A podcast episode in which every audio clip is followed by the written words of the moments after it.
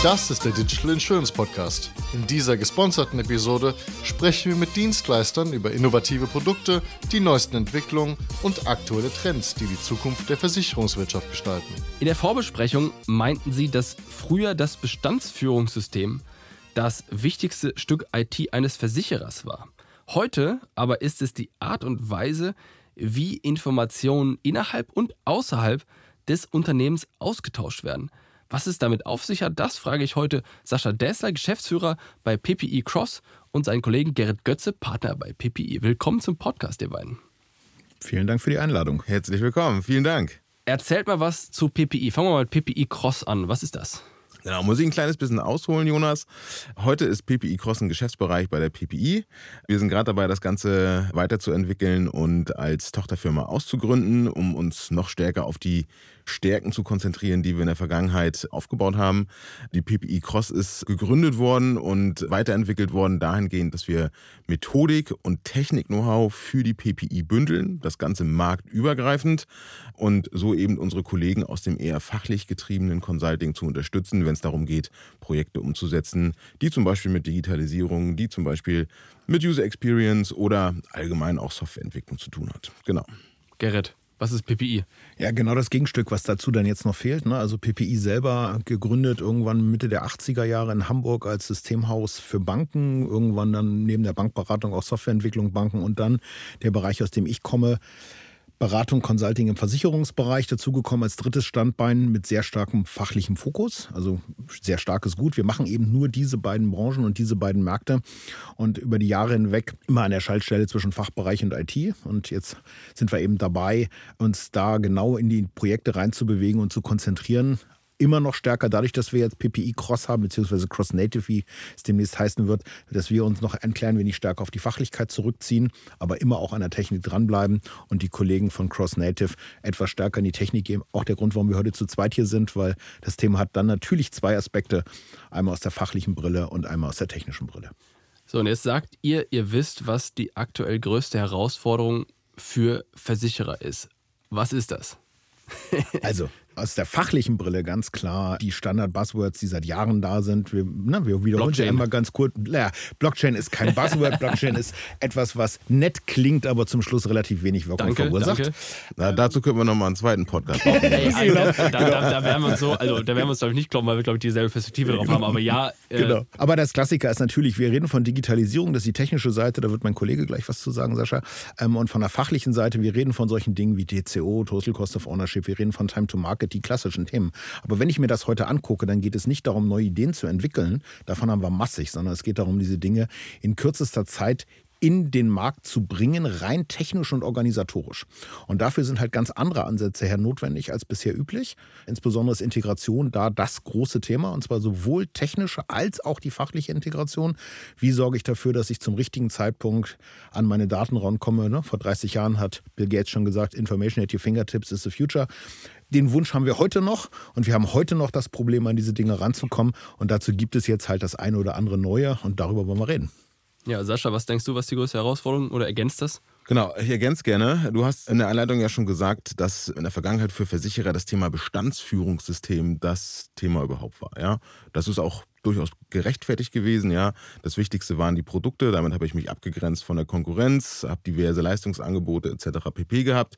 Nichtsdestotrotz muss man mittlerweile sagen, dass sich der Fokus insgesamt auch was die Anforderungen von der Marktseite, von der Kundenseite betreffen, sich weniger stark auf das Produkt fokussieren, sondern vielmehr auf Services drumherum. Das heißt, für den Kunden ist natürlich auch total wichtig, wie agiere ich als Versicherer in Richtung des Endkunden oder auch in Richtung des Vertriebspartners. Wir dürfen nicht vergessen, Versicherungsgeschäft ist immer noch ein sehr stark persönlich getriebenes Geschäft, ja. Von daher, die haben natürlich auch Bedürfnisse, die auch bereitgestellt werden müssen. Und da ist die Situation die, dass ich jetzt eben als Versicherung den Shift hinbekommen muss, dass ich meine Informationen, die in verschiedensten Systemen, unter anderem natürlich auch im Bestandsführungssystem stecken, dass ich die an jedem Punkt der Wertschöpfungskette auch zur Verfügung stellen kann. Und genau dafür sind ja, Technologien, sind Mechaniken notwendig, die wir mit dem Thema Integration lösen können. Und ähm, ja, da hat sich in der Vergangenheit tatsächlich einiges getan, wie man damit umgehen kann. Ähm, und über eines dieser Themen sprechen wir ja heute, wie das Ganze dann noch aussehen kann. Aber wir befinden uns ja in dieser Welt dieser Ökosysteme. Das ist doch der große Rahmen drumherum, in dem das alles stattfindet, oder? Mhm. Ja, klar. Ich glaube, das ist so ein bisschen, äh, man kann sich das so ein bisschen wie Lego-Bausteine vorstellen. Ne? Also wir haben ganz viele Lego-Bausteine, aber damit die zusammenpassen, es gibt mehr als einen Hersteller, muss ich dafür sorgen, dass ich die richtigen Konnektoren habe, dass ich an der richtigen Stelle auch wirklich ranpasse. Und wenn ich mir einen klassischen Versicherer angucke, es gibt zwar viele, die behaupten, sie hätten ihre IT aufgeräumt, aber zum Schluss hat es keiner. Das ist die Frage, was aufgeräumt heißt, ne? genau. Dann haben die das Problem, dass sie diese ganzen neuen Technologien gerne hätten, dass sie gerne in Ökosysteme rein wollen oder selber ein Ökosystem darstellen wollen. Aber aber zum Schluss scheitert es alles daran, dass die Dinge eben nicht in einer akzeptablen Zeit und mit einem akzeptablen Aufwand miteinander in Verbindung gebracht werden können. Aber was sind diese Bausteine? Du hast gerade Lego-Bausteine gesagt. Mach das mal einen Schritt konkreter. Was ist das als Beispiel? Also, wir nehmen mal eine Firma Friss, die ähm, für Fraud Detection zuständig ist. Eine tolle Lösung. Oder wir nehmen einen Adressdienstleister, der in der Lage ist, über meine Daten hinweg äh, Clearing zu betreiben, ob meine Adressdaten richtig sind. Das sind Funktionalitäten, die ich möglichst nicht mehr selber entwickeln das möchte. Ist wie Criff wahrscheinlich, mit denen haben wir gerade auch einen Podcast genau, gemacht. Genau, Entschuldigung, mein Fehler. Ja, Gottes Willen, genau. ähm, aber ja, man genau. so, hat. Und das sind tolle Techniken, die möchte ich ja gar nicht mehr selber entwickeln. Ich möchte sie einfach nur noch in mein System integrieren. Was ich heute tue, ist, dass ich sowohl aus fachlicher als auch aus technischer Sicht aber 20 Dockingstellen habe, an die ich ran muss. Und das muss ich vereinheitlichen. Ich so muss dafür sorgen, dass ich aber möglichst wenig Connect-Stellen diese Daten und diese Services und diese Dienstleistungen in meine Anlage, in meine Gesamtverbundsysteme integrieren kann. Weil nur dann habe ich wirklich einen Vorteil daraus. Genau, wenn wir es mal auf die technische Ebene ziehen und in diesem Bild bleiben wollen, ja, dann verbindet sich jetzt relativ viel auch miteinander. Wir wir haben diesen Megatrend des Cloud Computing. Ja, viele Services, viele Systeme werden heutzutage nur noch in der Cloud angeboten. Und Jetzt habe ich die Situation, dass ich, ich sag mal, Lego-Steinchen habe. Ich habe vielleicht Duplo-Steinchen. Ja, und nun brauche ich eine Platte, auf die alle diese Steinchen draufgesteckt werden können. Und die muss geschaffen werden. Ja, und deswegen ist dieses Bild eigentlich recht schön mit den Lego-Steinchen. Die sind unterschiedlich groß, die haben unterschiedliche Konnektoren. Und was ich eigentlich hinbekommen muss, dass ich überall Adapterstellen habe, auf die ich diese Thematiken auch aufstecken kann. Ja. Aber das ist doch dieses No-Code, Low-Code-Versprechen, womit alle um die Ecke kommen, sagen, hey, wir connecten hier die kompliziertesten Sachen miteinander. Das funktioniert wie aus dem, weiß nicht, funktioniert einfach. Wie hängt das da zusammen? Also Ökosystem, dann No-Code, Low-Code, Lego? Also aus der inhaltlichen Sicht ist das schon ein großer Schritt weiter. Ähm, das geht so ein bisschen eher, also wir benutzen gerne das Bild eines Amazon-Kaufhauses. Dass ich also sage, wenn ich heute bei Amazon etwas bestelle, dann weiß ich vielleicht noch, dass es aus dem Lager 20 Kilometer vor Berlin kommt, um jetzt hier geliefert zu werden. Aber ich habe keine Ahnung, wie es da hingekommen ist. Und das, was ich da konkret bestelle, hat eine bestimmte Zusammensetzung. Ich kriege ein Paket, wo fünf Teile drin sind. Ich habe keine Ahnung, ob diese fünf Teile alle vom gleichen Hersteller kommen oder von der gleichen Ecke kommen. Das können alles Schrauben sein und trotzdem sind es fünf verschiedene Schraubenhersteller. Und genau dieses Lager, das ist das, was wir unter fachlicher Integration verstehen, dass wir sagen, wir haben eine Stelle, an der ich Informationen, Daten abrufen kann und ich muss nicht wissen, wo es herkommt. Und das geht von der Technologie erst einmal, ist das losgelöst, ob das Low-Code oder No-Code ist.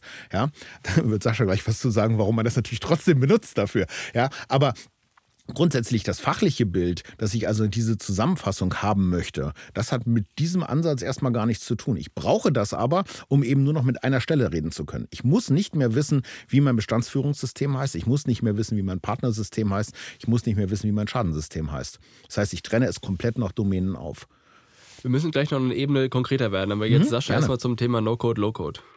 Genau, Loco Noco, du hast es schon gesagt, es ist so ein allheiliges Versprechen. Jeder sagt, ey, wir brauchen doch gar nicht mehr programmieren, äh, das kann der Fachbereich alles machen. Ja, Totaler Unsinn in meinen Augen, aber ganz, ist okay. Genau, ganz so ist es nicht. Nichtsdestotrotz muss man schon sagen, dass die Lösungen, die es heute in diesem Bereich Integrated Platform as a Service gibt, die bringen alle die Möglichkeit mit, dass ich ja, Service-Schnittstellen quasi per Drag and Drop miteinander verbinden kann. Ja, ich muss sicherlich für Transformationsleistungen auch nochmal das eine oder andere coden, ja, aber es ist wesentlich einfacher, als wenn ich jede Schnittstelle selbst bauen kann. Und das muss man auch ganz klar sagen. Natürlich kann ich alle Schnittstellen programmieren. Das funktioniert, ja, haben wir früher auch so gemacht. Aber Punkt eins, wir haben heute nicht mehr die Kapazitäten. Wir finden die Kapazitäten auf dem Markt gar nicht mehr. Die Kollegen, die uns das machen können. Punkt zwei, es ist aufwendiger, weil ich brauche mehr Zeit, um das Ganze auch hinzustellen. Und Punkt drei, das hat Gerrit gerade schon gesagt, mit diesem Warenhausvergleich, du hast eben nicht mehr eine System-zu-System-Kopplung, wo du am Ende so ein großes Netzwerk hast, wo unterschiedlichste Services miteinander sprechen müssen, sondern du bündelst das am Ende auf einem Punkt, gegen den jedes System sprechen kann. Ja? Aber dann reden wir über das Thema Integration Platform as a Service. Ist sowas Vergleichbares wie so eine No-Code, Low-Code-Plattform? Ist das aber ein anderer Begriff oder was habe ich da was falsch verstanden gerade? Also der Kern dieser iPass-Lösung ist am Ende die Möglichkeit zu schaffen, Technologiehürden zu überwinden, also zum Beispiel Cloud zu Rechenzentrum, dann unterschiedliche Technologie-Stacks zu überwinden. Ich spreche vielleicht auf einer SAP-Seite mit einem ABAP-Connector und ich spreche auf der Open Systems-Seite mit einem, mit einem Java-Connector. Oder ich, ich habe die Anbindung von Excel-Tabellen am Ende. Ja. Das ist eigentlich der große Mehrwert, den wir haben auf diesen iPass-Lösungen, weil für alle diese ja, Transformationen, die ich durchführen muss, auch um Technologiehürden zu überwinden, brauche ich natürlich auch dediziertes Know-how. Und das steckt letztendlich in diesen Lösungen drin, sodass ich da eben nicht den Experten für ABAP brauche, für COBOL brauche und so weiter und so fort, nur um letztendlich Informationen zwischen den Systemen austauschen zu müssen. Aber was ist jetzt die Abgrenzung zu dieser No-Code, Low-Code? Das klingt für mich jetzt ja, ähnlich. Naja, also No-Code, Low-Code, ich würde das quasi nicht als System oder ich sag mal, Lösung darstellen, sondern es ist für mich eine Art und Weise, wie ich diese Lösung bediene. Ja? Das heißt, ich muss nicht mehr wirklich ausprogrammieren, sondern diese Lösungen stellen mir Möglichkeiten zur Verfügung, mit denen ich quasi mit wenig Coding-Aufwand die Möglichkeit habe, das Feature zu nutzen und dann die Funktion letztendlich auch in Produktion zu bringen. Ja? Von daher müsste man das ein bisschen abschichten. Das eine ist eher ein Feature der Lösung und das andere ist tatsächlich die Lösung als solches. Ne? Und jetzt, dann korrigiert mich, wenn es falsch ist, aber der Grund, warum das relevant ist, ist, und wir müssen mal eine Ebene tiefer legen, ein bisschen konkreter machen, Jetzt habe ich eben, du hast gerade darüber gesprochen, irgendein SAP-System, meinetwegen ein Beispiel, du hast SuccessFactors als HR-Lösung und du hast irgendeinen Anbieter, der Workshops organisiert für deine Belegschaft. Mhm. Und jetzt willst du vielleicht da gewisse Lernpunkte vergeben oder irgendwelche irgendwelchen Track Record haben und du willst quasi in der Personalakte hinterlegen, was jetzt deine Belegschaft an Workshops gemacht hat und wann und so weiter und so fort. Und das ist ja jetzt nicht unbedingt eine native Integration zwischen dem Anbieter und der SAP-Lösung, weil es gibt ja auch noch Millionen andere Lösungen dieser Art. Und dafür ist dann quasi diese Integration-Plattform, die dazwischen hängt, die jetzt quasi vermittelt, übersetzt, die Daten von dem Buchungssystem des Workshop-Betreibers übernimmt übersetzt und Richtung SAP sendet. Ist das genau. so richtig übersetzt? Technisch richtig und fachlich geht es einen Schritt weiter. Ne? Weil fachlich geht es dann eben nicht nur darum, es von A nach B zu übersetzen. Das ist ein ganz, ganz, ganz wichtiger Aspekt dabei. Sondern fachlich geht es dann auch noch darum, dass nur diese Plattform in der Mitte überhaupt weiß, wo die Daten hingehören. Also, wenn ich in einem klassischen Integrationsstack unterwegs bin, dann heißt es, ich habe in der Mitte irgendein Tool, sind wir mal auf dem ESB oder was auch immer es früher so gab, wo Daten von A nach B geschickt werden. Dann weiß der Sender, der Absender, aber wo die Daten hin sollen. Und genau das abstrahieren wir nochmal eine Ebene. Also es ist so, dass wir sagen, ähm, der Provider einer neuen Information, der kommt und sagt, ich habe hier Informationen, die sollen zum Vermittler gespeichert werden. So. Und das schickt er an die Integrationsplattform. Und die weiß, wo diese Daten dann hingehören. Ja? Das heißt, wenn sich das hinterstehende System ändern sollte und ich wechsle von einer HR-Lösung auf die nächste oder ich wechsle von einem System auf das nächste, dann hat das mit den ansprechenden Konsumern vorne oder mit den Informationslieferanten überhaupt nichts mehr zu tun. Extremstes und ganz einfach verständliches Beispiel ist, ich habe eine CRM-Lösung, aber ich habe fünf Systeme, in denen Kundendaten sind. Ich bringe der CRM-Lösung nicht bei, dass es fünf Systeme gibt, sondern es gibt eine Stelle, wo er seine Daten herkriegt. Es gibt auch eine Stelle, wo er seine Vertragsdaten herbekommt, egal wie viele Bestandsdaten ich habe.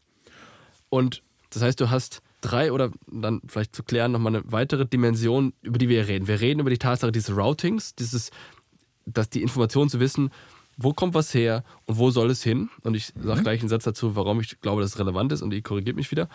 Das zweite ist, du hast diesen No-Code, Low-Code-Aspekt, wo du quasi Drag and Drop mehr oder weniger einfach Verbindungen hin und her stellen kannst. Und du hast als drittes diese Transformation von dem einen Datenformat in das Neue. Das sind jetzt erstmal so die drei Dimensionen, in deren diese Integrationsplattform as a Service, oder muss ja gar nicht as a Service sein, aber nehmen wir es jetzt mal so an, sinnvoll ist. Gibt es jetzt noch eine vierte oder ist es das eigentlich? Naja, das sind eigentlich, also genau was du sagst, das sind die Funktionen und das sind die Features, die erstmal so eine Integrated Platform as a Service Lösung zur Verfügung stellt. Ja, wenn du, so ein, wenn du dir so eine Software kaufst oder wenn du diesen Service einkaufst, dann stellt die erstmal genau das zur Verfügung. Es gibt aber natürlich noch eine vierte Ebene, aber da kann Gerrit gleich noch was zu sagen. Ja, dann sag jetzt dazu, oder ist das ein völlig neues Thema? Das ist so, so mega Spannung, wow. Ja, dass die Daten quasi zentral auch abgelegt werden, Ach so, dass wir ja. unsere, ne, das Ja. Data Hub und so weiter. Genau. Ja, was ist das, Gerrit? Jetzt, Genau, also die vierte Ebene, das hat was damit zu tun, wie ich Daten vorhalte, wie ich Daten zwischen den Systemen bewege und welche Flexibilität ich mir daraus erkaufe. Zwischenspeichern und sowas. zum Zwischenspeichern, genau. Also das ist, eigentlich kennt man das klassisch. Ich habe ein DWH irgendwo, da sind Daten drin, die haben aber ein gewisses Alter. Ja. Und im Regelfall sind die eine Nacht alt. Muss oder man übersetzen kurz, das ist Data Warehouse. Data Warehouse, ja, Entschuldigung, Mhm. klar. Und dann gibt es so tolle Begriffe wie Operational Data Store und ähnliches, die so durch die Gegend geistern, die kaum einer wirklich aufgesetzt hat, weil die setzen ja voraus, dass sie wirklich zu jedem beliebigen Zeitpunkt aktuelle Daten haben. Wenn ich jetzt. Genau, Datenhygiene und so ist ein wichtiges Thema. Das Korrekt. ver- vergessen die viele. Genau, richtig. So, und das ist so ein Nebeneffekt, der in diesem Prinzip von vornherein entsteht. Wenn ich die Daten alle durch diese zentrale Ebene in der Mitte durchschleuse, dann heißt das, ich habe auch immer die aktuellen Datensätze da. Ich kann die auch zwischenspeichern und kann damit natürlich auch meine Ursprungs-Spot-Systeme, also die Systeme, die ursprünglich für die Entitäten, für Vertrag, Partner, Schaden und so weiter zuständig sind, tatsächlich technisch entlasten. Wenn ich also jetzt einen Partner haben möchte, hole ich mir den eben nicht jedes Mal immer wieder aus dem Ursprungssystem, sondern ich hole ihn mir aus einem Zwischenspeicher. Das, was alle wollen. Aber ich kann durch die Bewegung, durch unsere iPass-Plattform, auch aus fachlicher Sicht sicherstellen, dass diese Daten aktuell sind. Und du kannst natürlich auch dann Sachen auch quasi in so ein, weil du gerade das Hm? Stichwort äh, Data Warehouse genannt hast, kannst du die Sachen natürlich auch in so ein Data Warehouse abzweigen. Wenn du sagst, okay, ich kann das jetzt natürlich, die Information meinetwegen jetzt, es gab einen neuen Call zwischen einem äh, Kundendienstmitarbeiter und einem Kunden, dann kann ich diesen Call oder die Tatsache, dass stattgefunden hat oder die Information zu diesem Call auch in ein Analysesystem abzweigen und darauf dann irgendwelche Reports fahren und sowas. Ne? Hervorragend, genau. Und das ist jetzt genau die nächste Stufe, die nächste Ebene. Du hattest vorhin davon gesprochen, äh, dass wir so ein Routing haben, wo wir entscheiden, wo es hingeht. Und wir können natürlich nicht nur routen, wir können natürlich auch orchestrieren. Das heißt, wir können sagen, da hat es eine Änderung eines Vertrages im Ursprungssystem gegeben und diese Informationen haben wir. Und wir wissen, was für eine Änderung. Und jetzt wissen wir, ah, jetzt müssen wir Informationen an das Buchungssystem schicken. Wir müssen den Vertrag an das Output-System schicken. Wir müssen den Vertrag ans Archivsystem schicken oder den neuen Datensatz ins DWH. Also auch diese Art der Orchestrierung können wir zentralisieren und damit aus den ursprünglichen Systemen rausnehmen. Und Fachlich, Fach, Du kannst auch synthetisieren, also Ja. quasi kombinieren. Boah, das ist, ich werde Ja. ja. Fan von dem Zeug hier gleich. genau. So. Und fachlich bedeutet das eigentlich für uns, wenn ich so zurückdenke, wir haben ein ganz normales Domänenmodell und wir haben oft Daten, die zwischen verschiedenen Fachdomänen hin und her geschöffelt werden. Und dann gibt es genau dieses Orchestrierungsproblem. Wer ist eigentlich dafür zuständig? Das ist überhaupt nicht definiert. Ja, und es wird dann immer da verortet, im Regelfall, wo der Ursprung gelegen hat. Das ist aber nicht wirklich immer sinnvoll. Wir nehmen ein einfaches Problem. Wir haben eine Adressänderung. Eine Adresse wird geändert und natürlich landet das im Partnersystem. Da gehört es hin. Aber jetzt kann das ja auch eine Information relevant sein für eine Hausratversicherung, für eine Haftpflichtversicherung, für eine Wohngebäude, wo auch immer. Also es hat ganz andere Auswirkungen noch, aber alleine auch schon fürs Output-System. Die nächste Rechnung soll woanders hingeschickt werden. Wer orchestriert das? Das sind Dinge, die in den meisten Fällen eben nicht zentralisiert sind und deshalb mehrfach passieren, unsauber passieren, die wir in so eine solche Plattform an zentraler Stelle zurückziehen. Das ist das, warum ich es gerne als weitere Domäne sehe. Ich finde das relevant. Ich habe mir gerade mal ein, echt ein, Beispiel vorgestellt, was man im Zweifel jeder sehen kann. Es ist ja wie YouTube. Jetzt fragen sich alle, warum zum Henker ist das wie YouTube? Aber folgendermaßen. Das, was du zuerst beschrieben hast, ist ungefähr, du hast halt diese 10.000, ne, Unsinn. Du nimmst eine klassische Fernsehstation, also einen öffentlich-rechtlichen Sender oder einen privaten, wie auch immer, und der sendet jetzt seinen Content irgendwo hin. Und dann kann ich quasi auf meinem Fernseher diesen Sender auf Platz 1 legen oder sowas. Und dann kriege ich halt auf Platz 1 meine Fernbedienung den Kram da reingestreamt. Und das ist diese bidirektionale Verbindung. Da kommt es quasi von dem Sender, der heißt ja überraschenderweise auch so, zu mir, zum Empfänger. Und jetzt hast du YouTube. Und YouTube hast du, weiß nicht was, Milliarde Sender oder hunderte von Millionen. Und du hast eine Milliarde Empfänger. Und jetzt geht YouTube hin und sagt, alles klar, hier gibt es zigtausend Minisender. Den Content kenne ich, den kann ich jetzt kategorisieren nach alle möglichen Metriken, der berühmte Algorithmus. Und Google-Suche ist ja auch nichts anderes, wenn man ehrlich ist. Und es gibt ganz viele Empfänger. Und dir spiele ich jetzt das aus, was wir glauben, was für dich am interessantesten ist. Das ist ja vielleicht nicht ganz exakt, das letzte ist vielleicht nicht ganz exakt so. In dem Fall des Versicherers wäre es ja dann eher so, dass dann einzelne Empfänger quasi so ein Thema abonnieren können. Ich könnte wie so einen YouTube-Kanal abonnieren. Okay, du guckst schon schief, Gerrit, aber äh, lass mich jetzt weiter fantasieren und dann ich zu Ende. Du kannst quasi das sagen, Freunde, ich brauche diese Information, sagt mir das. Und zu dieser zentralen Plattform, die das quasi ein System dafür hat, anstatt zu der IT oder zum CRM zu gehen und sagen, Freunde, gebt mir die Info, die im Zweifel gar nicht auf diese Tätigkeit vorbereitet sind und auch gar keine Prozesse haben, die so ausgereift sind, wo auch jeder seine eigenen Prozesse baut und dann irgendwie hinter bei einer Änderung plötzlich vergisst, dass er da ja auch was hinschicken muss und so weiter und so fort. Das heißt, du kannst diesen Informationsaustausch äh, professionalisieren. Jetzt bist du dran, Gerrit. Passt sehr gut. Aber es Hab gibt ich's gerettet am Ende. Ja, genau. Also ja, fast. aber es, es, gibt tatsächlich in der Mitte einen entscheidenden Unterschied. Also dieses Abonnieren ist ja auch das Klassische, was man kennt, Event-Abos aus Kafka-System oder ähnliches, ja, wo ich mir also Streams abonniere. Und es gibt hier einen Unterschied. Ich abonniere eben nicht, sondern ich als Empfänger werde bestückt. Das klingt erstmal komisch, es wäre doch viel einfacher, wenn der, der es haben möchte, einfach sagt, was er haben möchte. Ja, das Problem ist, ich muss ja trotzdem an irgendeiner Stelle entscheiden, ob das, was ich da haben möchte, wirklich das Richtige ist. Und diese Entscheidungslogik ist in der Theorie sehr einfach, gibt mir jede Änderung und so weiter, aber in der Praxis fachlich recht komplex und kompliziert und hängt sehr oft von davor liegenden Entscheidungen ab. Also kriege ich den neuen Vertrag, ja, aber nicht immer nur dann, wenn irgendetwas am Partner auch geändert wurde. Und diese Entscheidung kann ich eben über ein einfaches Abo nicht treffen. Und deshalb haben wir uns entschieden, dass wir es genau umdrehen, dass wir also wieder zum Senden kommen, aber trotzdem von zentraler Stelle. Das heißt, wir versuchen aus beiden Welten irgendwie das Richtige rauszuziehen. Das Zentralisieren, was wir schon aus dem Event-Streaming und so weiter kennen, ist der eine Teil. Das zweite ist aber eben nicht das Abo aus Sicht des Konsumenten, sondern das Hinschicken auf Basis einer zentralen Entscheidungslogik. Genau, einen zweiten und wichtigen Aspekt, den ich schon die ganze Zeit eigentlich sagen will, ist auch, der da drin steckt, ist, das Problem, was du bisher hast, ist, wenn sich ein System ändert, musst du im Zweifel bei all denen, die es bekommen oder von denen etwas dahin geschickt wird, deren Schnittstelle anpassen. Und das, was du jetzt nicht mehr machen musst, ist, du kannst im Grunde, wenn der Sender sich tauscht oder der Empfänger ausgetauscht wird oder aber auch du zum Beispiel das CRM aufsplittest in ein E-Mail-System, in nur Chat-System und weiß der Teufel was, kannst du halt hingehen und sagen, ich splitte Nachrichten auf und schicke sie, je nachdem, was der Inhalt ist, an verschiedene Orte.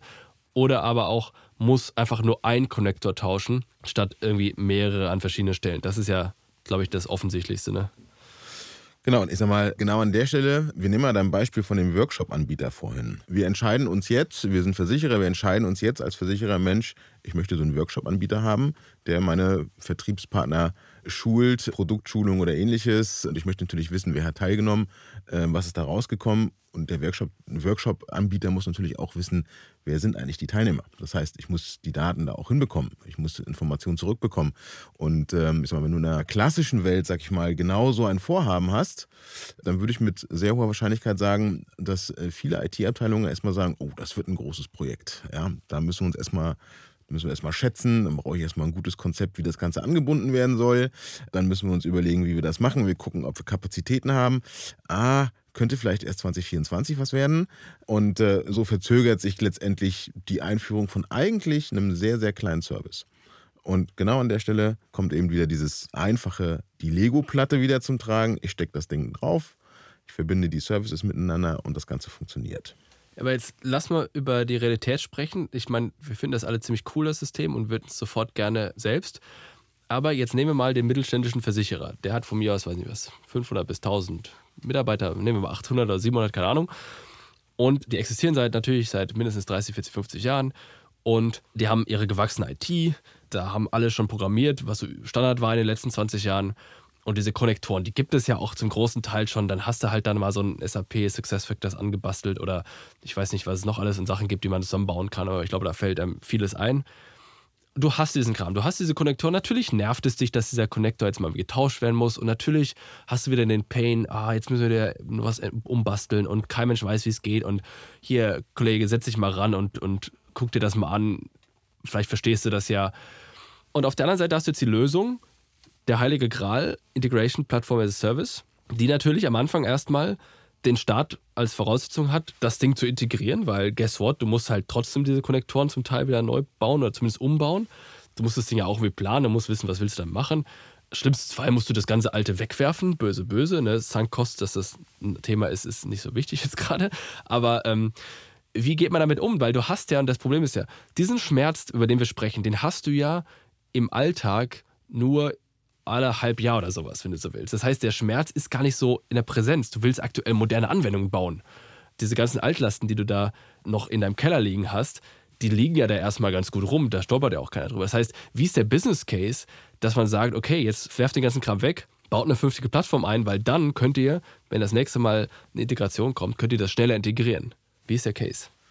Also Punkt eins, man muss das in unterschiedlichen Szenarien denken. Du hast nicht das, ich sag mal, das Big Bang-Szenario, was du gerade beschrieben hast. Das ist nicht das einzige logischerweise, ja, sondern man kann das Ganze natürlich sukzessive einführen. So und das rechnet sich auch sehr schnell, wenn du es sukzessive einführst. Das heißt, bei einem ersten größeren Anbindungsprojekt würde ich von ausgehen, dass wir inklusive Lizenzkosten, inklusive, ich sag mal, initialer Integration, dass sich das auf jeden Fall schon rechnet gegenüber dem Aufwenden, die wir normalerweise hätten. Was für ein Projekt? Also das heißt, du würdest jetzt zum Beispiel wir bleiben bei diesem Success Factors Beispiel, du würdest jetzt diesen Workshop-Anbindung implementieren wollen und dann würdest du das als initiales Projekt nehmen, wo wir sagen, okay, wir bauen das jetzt mal nicht selbst, sondern wir nutzen das als Aufhänger, um so eine Integration Platform as a Service einzuführen. Das wäre so ein initiales das wäre so, Projekt. Das wäre so ein Case, genau. Mhm. So, und aus unserer Erfahrung würde sich das schon ab dem ersten Projekt letztendlich lohnen. Und ich kann dann natürlich sukzessive weitere Aspekte dort mit draufnehmen. Ne? Das lebt natürlich auch davon, dass ich möglichst viele ja, Datenservices äh, oder Senderservices, so wie du es genannt hast, äh, zur Verfügung stelle. Ja, dann umso flexibler bin ich natürlich, um neue Themen anzubinden. Aber das kann man Schritt für Schritt machen. Ja. Die andere Alternative, Big Bang-Szenario, geht natürlich auch. Ja. Ähm, wir haben bei vielen Versicherern in Deutschland gerade die Situation, dass wirklich die gesamte Anwendungslandschaft neu aufgesetzt wird. Ja, also es werden sich, wir haben gerade so einen Trend tatsächlich, gesamte Bestandssuiten einzuführen. Da gibt es diverse Beispiele im Moment. Und ähm, das ist auch ein guter Moment, um das Thema Integration mitzudenken, größer zu denken und dann eben auch sich darauf vorzubereiten, dass ich genau diese Fähigkeiten in der Zukunft habe. Ja? Also was auf das Bestandsführungssystem Migration noch einen oben draufsetzen? Da freut sich jeder. Ja. gib mir, nein, gib nein, mir alles. Nein, so ist das also definitiv nicht, so ist es überhaupt nicht gemeint, sondern das, was Sascha, glaube ich, ausdrücken wollte, ist, wir haben eigentlich bei fast allen Versicherern momentan dauerhaft größere Veränderungen in der IT-Landschaft. Und ähm, wenn wir mit kleinen Sachen anfangen, wir gehen jetzt aus fachlicher Sicht zum Beispiel hin und sagen, wir haben für diese Integration für zwischen, je nachdem, wie man es guckt, zwischen 14 und 15 verschiedene Domänen, über die wir reden. Fängt mit ganz einfachen, offensichtlichen Dingen an, wie Vertragsschaden, etc. So, das sind aber 14 Stück. Das heißt ja nicht, dass ich alle benötige. Ich habe ja die klassische Kommunikation immer noch da. Und ich würde jetzt ja auch nicht unbedingt etwas anfassen und abbauen, was funktioniert. Warum sollte ich das tun? Ja, der Vorteil fängt da an, wo ich sowieso ran muss an eine Schnittstelle. Und wenn ich sage, ich integriere eben jetzt ein HR-System an der Seite oder ich habe jetzt irgendein neues Frontend-System, um per Handy-App was zu verkaufen, das sind die Fälle, wo wir anfangen. Und dann tut sich an irgendeiner Stelle irgendetwas Größeres nochmal. Und beim ersten Mal ist es, wenn es irgendwas ganz Kleines ist, vielleicht 5 Euro teurer. Aber wenn überhaupt, spätestens wenn es mittelgroß ist, wird es nicht mehr kosten. Ähm, und beim zweiten wird es schon günstiger, beim dritten wird es günstiger. Und je mehr ich habe, desto besser wird es. Ich werde wahrscheinlich über die ersten Jahre hinweg mit jeder weiteren Integration, die ich mache, mein Domänenmodell vervollständigen und mehr Schnittstellen reinholen im Laufe der Zeit. Aber der Vorteil entsteht dann definitiv. Ja, und ich bin auch genauso, die Bindung an bestimmte Systeme wird viel lockerer. Also die Loose Connection, die dadurch entsteht an Subsysteme, wie du hattest es gerade gesagt, ich kann so ein CRM mal aufteilen. Da, ist irgendein Anbieter, der hat eine ganz tolle Detaillösung, die heute hart integriert ist, dann breche ich sie halt raus. Ja, die Vorteile entstehen über die Zeit. Ich bin definitiv nicht daran gebunden, es sofort zu machen. Wichtig, wir sehen ja unsere zentralen Kunden, mit denen wir arbeiten, nicht also nicht, dass ich es nicht gerne würde, aber nicht in einer Allianz, ja, oder so, ähm, sondern wir sind ja für die mittelständischen Versicherer da. Das, und genau für die denken wir ja auch in diesen Lösungen. Das ist ja genau das Thema. Da schließt sich so ein bisschen die Frage an, wir reden quasi darüber, dass es total Sinn macht. Gibt es auch Szenarien, wo es absolut keinen Sinn macht? Also ist es ausschließlich für alle mit einer Versichererlizenz relevant oder macht es keinen Sinn für Versicherer, die kleiner sind als 50 Personen oder Irgendwelche Sparten wahrscheinlich eher weniger. Leute, die kein Internet zu Hause haben, die brauchen es wahrscheinlich also auch nicht. Wir, aber also gibt es ja, irgendwen, für den das nicht unbedingt relevant ist oder weniger relevant ist? Also wir, wir, waren ja gerade in Leipzig auf der Messe und haben das da auch ja präsentiert. Und Sag mal kurz, Leipzig-Messe, das alles wissen, Versicherungskongress. Genau. Von den Versicherungsforen. Ganz. Leipzig, genau. genau, ja. Ja. Vielen Dank. Äh, und, und, Nicht ähm, VfL Leipzig. Nein, nein. nein. Oh, wäre gefährlich. Ich habe vom Fußball auch keine Ahnung. Also schon schön, dass ich den Verein überhaupt erkannt habe gerade. Nein. Und ähm, wir haben dann natürlich auch da entsprechende Gespräche geführt und so weiter. Und ähm, klar ist, es gibt Spezial- und Randversicherer. Also wenn ich sage, ich habe eine Lösung, weil ich ein Rand- oder Spezialversicherer bin und ich konzentriere mich genau auf eine Sparte und da habe ich eine in sich geschlossene Lösung, die alles beinhaltet, die ist, keine Ahnung, fünf Jahre alt, die funktioniert super, ich habe 30, dann habe ich das Integrationsproblem per se nicht. Aber Aber spätestens in dem Augenblick, wo ich entweder Modernisierungsbedarf habe oder wo ich über mehrere Sparten hinweg denke, wo ich mich breiter aufstellen möchte oder auch einfach nur auf der Suche nach meinem Markt der Zukunft bin. Wir sind nun mal in einem gewaltigen Veränderungsmarkt momentan. Spätestens dann ist das der Faktor der Geschwindigkeit, in der ich mich an die Änderungen anpassen kann, so elementar, dass es definitiv für mich eine interessante und wichtige Lösung ist hört es irgendwo nach oben hin auf? Also der Allianz im Raum ist ja Allianz und Generali und so weiter. Ist das für die auch interessant oder haben die das einfach selbst gebaut, weil sie einfach so riesig sind, dass sie einfach, because they can? Also bei, bei der Allianz, nach meinem Wissensstand, beides. Es gibt eine hausgebaute Lösung, die sehr ähnlich zu dem Ganzen ist, aber sie sind gleichzeitig auch mit den Großen, insbesondere mit Microsoft, die haben auch eine Lösung dafür, die da sind im Gespräch und nutzen das auch. Also euer Fokus ist dann hier Mittelständler, so hast du es gerade implizit gesagt. Genau. Was ist, wie definiert ihr Mittelständler? Nur mal so ja, also letztendlich geht von uns Mittelstand von 200 bis 300 hoch zu 2500, 3000 Mitarbeitern ist jetzt nicht die detaillierte Beschreibung, wie ja es bei Wikipedia steht natürlich, ja. Aber ich glaube, das ist auch ein Mindset, wie die Versicherer sich selbst sehen, ja. Also ich glaube, auch 2000 Mann große Versicherer sehen sich nicht als Großkonzerne oder wollen sich nicht als Großkonzerne sehen, sondern sehen sich eher als der Partner für den Mittelstand. Ja, vor allem VVAG, ne? Ist genau. Ich glaube, für uns auch nochmal ganz wichtig, der Kern unserer Kunden ist definitiv der deutschsprachige Bereich. Ja. Wir sind konzentriert auf den deutschsprachigen Versicherungsmarkt. Ja, ähm, da ganz offen, ich bin auch super gerne in Wien oder in Zürich. Also da sind wir jetzt nicht auf Deutschland festgelegt, aber das ist so das, worum es geht. Und vielleicht eine letzte Frage, bevor wir darüber reden, was in Zukunft noch kommt. Jetzt baue ich mir die Spinne in mein Netz rein. Ich habe ja, das ist ja, also nicht nur, das ist ja bildlich auch eine Spinne, quasi du bist mit allem verknotet wie so ein Tentakel, hast du da überall die Verbindungen das Ding jemals wieder rauszukriegen, da wird ja eine Riesenarbeit. Das heißt, eigentlich kaufe ich mir doch dann irrsinnigen Vendor-Login ein, gerade wenn ich auch so eine Software-as-a-Service-Lösung mache. Oder wie seht ihr das? Er lacht, der Gerrit freut ja, sich. Ist, ist definitiv so. Es ist definitiv so. Nur der Betrachtungsrahmen stimmt nicht, ne? Weil ich habe den Vendor-Login ja heute sowieso, aber ich habe ihn eben nicht an einer Stelle, sondern ich habe ihn heute in meiner gesamten Anlage meistens an drei oder vier Stellen. Ich möchte mal den Versicherer sehen, der sich auf FSCD festgelegt hat, der in der Lage ist, das innerhalb von drei Jahren zu wechseln. Oder wenn irgendjemand ein Bestandsführungssystem irgendwo hat, der sagt, ich tausche es mal eben in zwei Jahren aus. Das funktioniert nirgends. Was ich jetzt schaffe, ist, ich schaffe natürlich ein Vendor-Login an zentraler Stelle in der Mitte. Aber der ist nicht tauschbar. Alle anderen außenrum sind dann schnell tauschbar. Ja, das heißt. Ähm, Freuen sich die anderen. ja, gut, irgendeiner muss sterben. Ne? sind wir beim genau. Spinnenbeispiel nicht falsch, ja. Genau, richtig, genau. Ja, ja, absolut. Genau, ich glaube, was wichtig ist zum Thema Vendor-Login, da haben wir auch eine Meinung zu. Für uns ist entscheidend, dass insbesondere infrastrukturell du in der Lage sein musst, wechseln zu können. Ja, also alles, was jetzt das Thema Cloud-Provider oder ähnliches äh, betrifft.